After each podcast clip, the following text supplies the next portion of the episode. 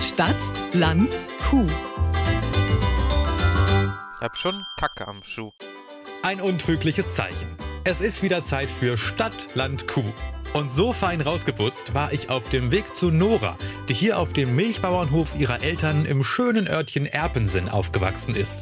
Und ein Vögelchen hat mir gezwitschert, dass wir beide einiges gemeinsam haben. Ungefähr gleich alt, beide studiert, wohnen beide in Hannover, beide sehr attraktiv. Na dann. Nora, hallo? Hi. Hi.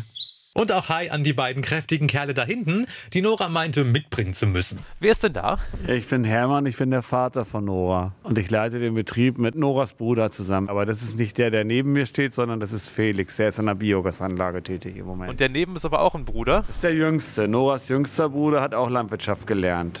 Genau, ich bin Jonas, studiere Landwirtschaft in Osnabrück. Ich helfe aber gerne aus hier. Ja, das musst du jetzt sagen, mein Papa steht ja auch daneben. Ich habe wieder den Eindruck, in so einer Landwirtschaftsfamilie ist gern gesehen wird, wenn man auch dasselbe dann macht und nicht plötzlich Jura studiert. Ja, das ist schon besonders, dass alle vier Kinder Landwirt weitermachen wollen. In irgendeiner Form. Also wir haben keinen gedrängt, das möchte ich mal so sagen. Dann Also, muss ich das mal glauben. Ich war zwar nicht dabei, aber Nein, das ich glaube das, wenn ich dir in die Augen gucke. Offenbar hielten es Vater und Bruder dann doch für vertretbar, mich und Nora unter den Augen der anwesenden Kuhdamen allein zu lassen. Sie gingen und wir konnten quatschen. Jetzt stehen wir hier in so einem Stall drin, ne? Bisschen untergestellt, weil es regnet. Und es sind aber gar nicht so viele Kühe. Was sagst du dazu, Nora? Ja, wir haben an dem niedersächsischen Schnitt gemessen einen recht kleinen Milchviehbetrieb. Also die Durchschnittszahl liegt ja schon bei 100 Kühen. Wir haben jetzt hier, ich sag mal, 60 bis 70 Tiere haben wir immer ungefähr. Plus Nachzucht, die kommt noch dazu. Okay. Ich merke schon, du kennst dich auch schon ein bisschen aus, weil du es ja offenbar irgendwie studiert hast. Aber so richtig waschechte Landwirte bist du dann doch nicht. Was ist denn jetzt deine Aufgabe? Also ich bin bei der Landesvereinigung Milchwirtschaft für den Bereich Nachhaltigkeit eingestellt. Da bin ich zu 50 Prozent beschäftigt und die anderen 50 Prozent äh, bin ich beim Landvolk Niedersachsen. Bin da Referentin für Milch, also ich kümmere mich da um hauptsächlich auch politische Dinge und da ist auch ein großes Thema momentan zum Beispiel Tierwohl. Also du machst da deine Arbeit im Büro oder wie sieht das aus? Genau, wohne ich in der WG momentan noch in Hannover und äh, arbeite ganz normal jeden Tag im Büro. Hab sogar noch mein, mein Zimmer hier. Ich hoffe hier Nee, nicht. nee. Im Haus, im Haus. Im Haus, toll. Hast du eine, also eine schöne Kindheit gehabt. Ja. Dass du im Haus schlafen durftest. Ich frage das immer eigentlich äh, ganz viele, die so einen Familienbetrieb haben und alle sagen mir Kindheit auf dem Hof, toll, toll, toll. Sag mir doch mal, was nicht so toll war. Ist viel spannender. Beispielsweise war das in der Schulzeit so, dann musste ich häufig einen weiteren Weg fahren. Mhm. Ich bin lange mit dem Bus gefahren, war den ganzen Tag in der Schule, kam nach Hause, 16 Uhr, äh, hab Mittag gegessen und musste in den Stall. Ja. Also das war so Standard. ich meine, das war einerseits schön, andererseits äh, hatte man dann halt ein bisschen weniger Freizeit. 17 Uhr war halt immer melken. Und das war auch ein, eine krasse Umstellung, als ich dann angefangen habe zu studieren, dass ich nicht mehr in den Stall musste. Das war für mich ganz komisch, 17 Uhr nichts zu tun. Und als Student, ich meine, auch um 15 Uhr nichts zu tun, um 13 Uhr nichts zu tun, um 11 und um 9 erst recht nicht. Ne? Da, da kennen wir schon Außer abends offenbar. ab 22 Uhr wird es dann stressig, ne? Da Ja. müssen wir auch weiter. ja, man will ja auch wieder pünktlich um 5 zu Hause sein. Studiert hat Nora übrigens Agrarwissenschaften in Göttingen. Darin hat sie auch ihren Master of Science gemacht. In dem Studiengang selber kann man differenzieren. Also man kann Richtung Pflanze, Richtung Tier gehen, man kann Richtung Ökonomie gehen, Ah. man kann Richtung Ressourcenmanagement gehen. Okay, also nicht jeder, der das studiert, ist danach Milchbauer. Ne? Nee. Ich dachte, man kann dann auch irgendwie so auf Milch spezialisieren oder auf Kühe. Es Mhm. gibt einen Milchmaster in Kiel. Ein Milchmaster. So nennt man mich ja auch, seitdem ich den Podcast mache. Das glaube ich nicht. Erwischt. Mit ihrem Master ist Nora jedenfalls Referentin geworden. Und zu 50 Prozent ist sie eben Referentin für Nachhaltigkeit. Eine Stelle, die vor gut einem Jahr ganz neu geschaffen wurde. Und ich finde, Nachhaltigkeit ist immer so ein Begriff, der super gut klingt, von dem ich aber selten genau weiß, was das nun konkret bedeutet. Ja, also man kennt ja eigentlich bei der Nachhaltigkeit klassisch diese drei Säulen, Ökonomie, Ökologie und Soziales. Kennt man klassischerweise. Ökonomie, Ökologie und Soziales. Genau. Okay.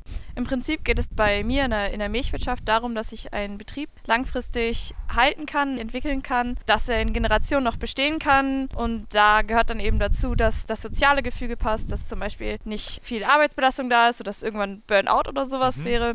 Aber auch, dass man darauf achtet, dass bei der Umwelt alles in Ordnung ist. Aber natürlich muss ich das Ganze auch rechnen. deswegen die Ökonomie. Und was dazu kommt bei der Milchviehhaltung oder bei der Tierhaltung allgemein ist eben das Tierwohl. Also dass es den Tieren auch noch gleichzeitig gut geht. Das ist so eine vierte besondere Säule ähm, in der Milch. Basis unten drunter, worauf die Säulen stehen, würde ich sagen, oder? Tierwohl? die Nee. Tier- Also es, es ist eine Säule. Es muss, die, Okay. die Säulen müssen quasi alle eingehalten werden, damit das Haus nicht zusammenfällt. Ah, okay. Nora weiß offenbar, worüber sie spricht. Und anscheinend war es ihr auch ein großes Bedürfnis, mich an ihrem Wissen teilhaben zu lassen. Ich habe gehört, dass du immer eine Challenge machen musst. Ja, Und äh, in diesem Fall habe ich auch was für dich vorbereitet. Ich habe hier so einen kleinen Zettel. Mhm. Da stehen so ein paar Fragen drauf. Du hast ja dich gerade selber als Milchmaster bezeichnet. genau. Deswegen bin ich mir ziemlich sicher, dass du das eigentlich auch ohne Probleme beantworten Da sind wir uns beide könntest. sicher. Ich brauche auch meistens gar keine Antwortmöglichkeiten. Ja. Ich weiß die Frage, also die Antwort meistens so. Um ein bisschen in Bewegung zu bleiben, denn es war überraschend frisch, schlenderten wir zum neueren Stall, wo die Kühe gerade Futterkartoffeln futterten. Ach, guck mal, hier draußen um die Ecke sind dann noch ein paar mehr Kuhstände. Boxen, nicht Kuschen, Boxen. Boxen heißt das. War Mhm. das die erste Frage? Nö, die kam jetzt. Die Challenge. Los geht's also mit dem großen, bunten Nachhaltigkeitsquiz. Fünf Fragen hatte ich Zeit, um bei Nora einen nachhaltig guten Eindruck zu hinterlassen. Oder sich nachhaltig zu verstören. So oder so, ich komme auf meine Kosten. Let's go. Es gibt ja diese Berichterstattung CO2-Emissionen in Deutschland. Es ist in verschiedene Sektoren eingeteilt. Zum Beispiel Energie gibt es da und Verkehr und Landwirtschaft zum Beispiel auch. Wie hoch ist denn der Anteil der Emissionen der Landwirtschaft an den Gesamt-CO2-Emissionen in Deutschland? Sieben. Äh, voll gut. Woher weißt du das? Ich habe eigentlich einen Witz gemacht. Sieben ist ja auch ohne Einheiten. Einfach nur sieben. Weißt du? Aber du sagst, es ist einigermaßen richtig. Ja, 16. Toll. Also ich hätte jetzt Das ist mein gesagt Motto. 4, 8 oder 16 Prozent. Dann nehme ich acht. Korrekt. Korrekt und cool aus der Hüfte geschossen. Was weniger cool war, Hm, Regen, toll. Zeit Bin, für eine Frage. bin bereit für einen nächsten Wissenstest. Gut, ich bin ja Klimaexpertin und da beschäftigen wir uns sehr intensiv mit dem CO2-Fußabdruck von Milch. Aber die Kuh ja beispielsweise auch als Klimakiller zählt, obwohl ich das noch nicht unterschreiben würde. Aber erstmal die Frage vielleicht dazu. International fallen ca. 2,4 Kilogramm CO2-Äquivalente pro Kilogramm Milch an. Wie ist es ungefähr in Deutschland? Brauchst du die Antwortmöglichkeiten oder... Eigentlich nicht, aber ich will sie dem Publikum ja nicht vorenthalten. Ja, das- ja, okay. Du hast die Wahl zwischen 1,1, 2,2 oder 3,3 CO2-Äquivalenten pro Kilogramm Milch. Würde ich mal sagen, wir sind eigentlich ein bisschen besser vielleicht schon als der Durchschnitt. 1,1 wäre dann Ja, besser. eins ist vielleicht ein bisschen wenig. ja, 2,2 dann so ein bisschen besser. nee, stimmt nicht. Also 1,1 stimmt. Also Norddeutschland vor allem oder generell Deutschland ist halt eine Gunstregion für Milchproduktion. Wir haben hier beste Bedingungen, wir haben sehr viel Grünland und wir haben eben eine entsprechende Leistung. Die, Die Kühe Kühe, sind geben einfach sehr fit. Mhm. viel Milch. Wenn du sagst, in arabischen Emiraten, da gibt es kein Futter, man muss Futter importieren. Oder in Afrika, in Indien, ist es einfach deutlich weniger Milch. Du hast ja eine Kuh, die stößt ungefähr immer die gleiche Menge CO2-Äquivalente, also Treibhausgase, aus. Ja. Und je weniger Milch sie aber produziert, desto weniger nutzt sie einem ja etwas. Genau. Und dementsprechend sind sie da klimafreundlicher. Aus aktuellem Anlass musste ich an der Stelle mal kurz das Thema wechseln. Weg vom Klima hin zum Wetter. Also mein Vorschlag ist, irgendwo reinzugehen, weil draußen ist es echt ungemütlich. Also wollen wir jetzt erstmal drinnen Kaffee trinken, ja? So, komm Ui, rein. schön. In die gute Stube.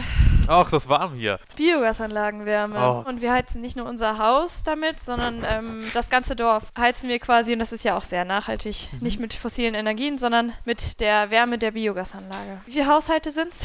Über 40. In der Küche gab's dann Tee und Kekse und weitere Quizfragen. Und ich war ja sowas von bereit. Jetzt die Frage, ob du weißt, wo denn am meisten Treibhausgase bei der Milchproduktion draufgehen, also wo am meisten produziert ja, wird. weiß ich.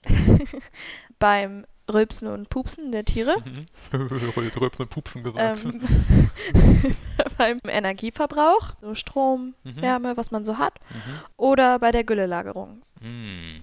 Ich glaube, das, das zweite ist beim Energieverbrauch. Da ist bestimmt viel los. Ja, das ist grandios falsch. Also der Energieverbrauch ist das, was äh, am wenigsten Einfluss hat. Mhm. Viele Landwirte denken dann, ja, dann packe ich halt ein paar Solarplatten Mhm. auf mein Dach, ne? Mhm, aber es ist die wir gar übrigens nicht der- auch haben. Ja, Das aber es andere. trifft dann gar nicht den Kern des Ganzen, meinst du? Also es ist schon wichtig, trotzdem in Okay. dem Bereich etwas zu machen. Aber der größte Punkt ist die Verdauung der Tiere, Echt? also das Rülpsen, muss man auch sagen. Und wenn wir schon mal bei der Verdauung sind, was schätzt du denn, wie viel Liter Methan rülpst eine Kuh denn am Tag so aus? Was schätzt du? Liter? 30 Liter, 300 Liter oder 3000 Liter? Ich mach so die goldene Mitte. Die Kuh rülpst so 300 waren das? Ja, yeah, richtig. Ja. Applaus für mich. Bin stolz Danke, auf Mama. dich, Milchmaster. Ach, das geht doch runter wie extra fettige Buttermilch. Und damit hatte ich zwei richtig und zwei falsch.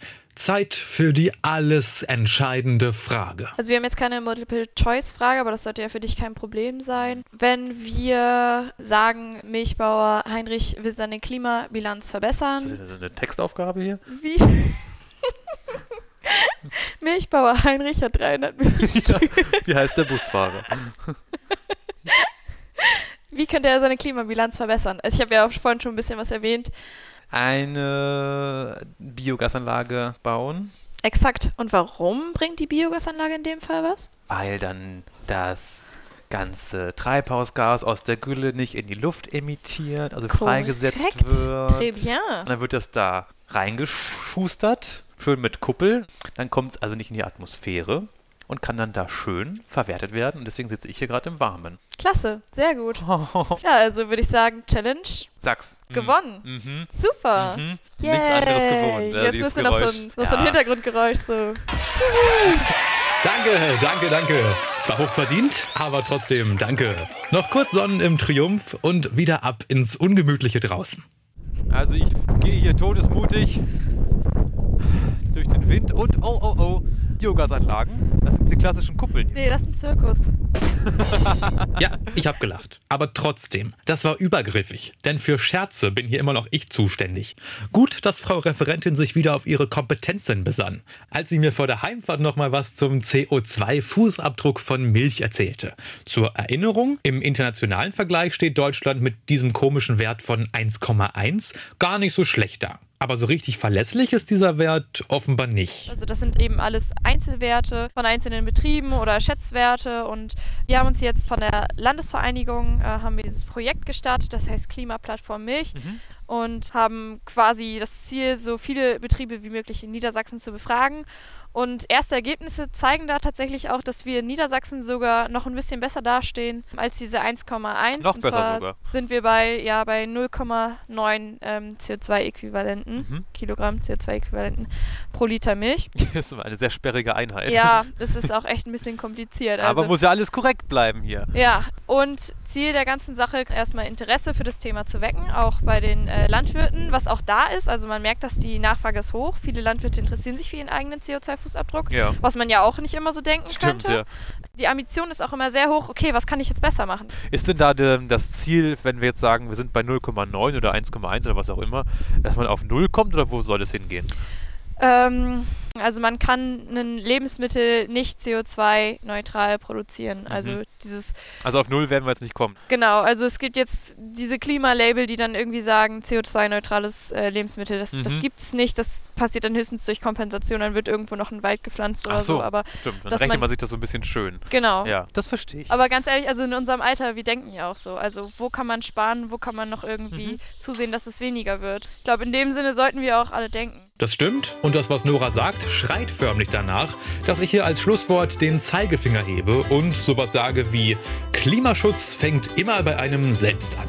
Um den persönlichen CO2-Fußabdruck ein, zwei oder besser zehn Schuhgrößen kleiner zu bekommen, kommen wir nun mal nicht drum rum, unser eigenes Handeln und den eigenen Konsum kritisch zu hinterfragen und die entsprechenden Konsequenzen zu ziehen.